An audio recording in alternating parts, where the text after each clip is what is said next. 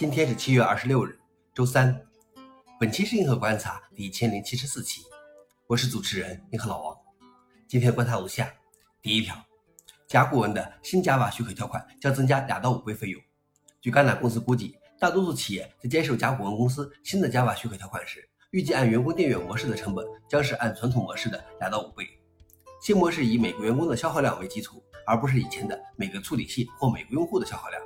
这同时意味着，到二零二六年，百分之八十以上的 Java 应用程序将部署在第三方 Java 运行时上，而二零二三年这一比例仅为百分之六十五。橄榄还警告说，甲骨公司已经准备好测试用户是否遵守他所认为的 Java 许可条款，预计五分之一的 Java 用户会在未来三年内接受甲骨文的审计。消息来源：Register。老王点评：Java 真是一只下金蛋的鸡，但是现在它一天只下一只蛋是不行的了。第二条是 FCC 建议新的宽带标准。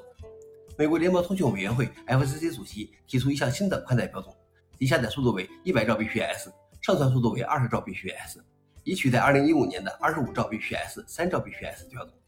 根据他的计划，FCC 将评估宽带的可用性、速度和价格，以决定是否采取监管措施来促进网络部署和竞争。FCC 还将为未来设定一个1 Gbps、500兆 bps 的目标。消息来源：阿斯泰克尼卡。老王点评：新的宽带目标将带来新的基础设施。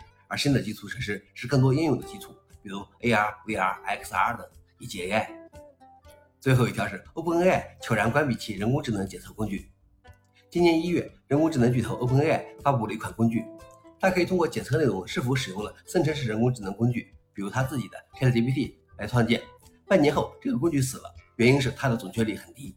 但这一解释并没有出现在新的公告中，而是添加到了首次发布该工具的博客文章的注释中。消息来源：Decrypt。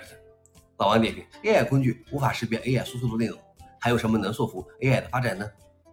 以上就是今天的硬核观察。想了解视频的详情，请访问随附链接。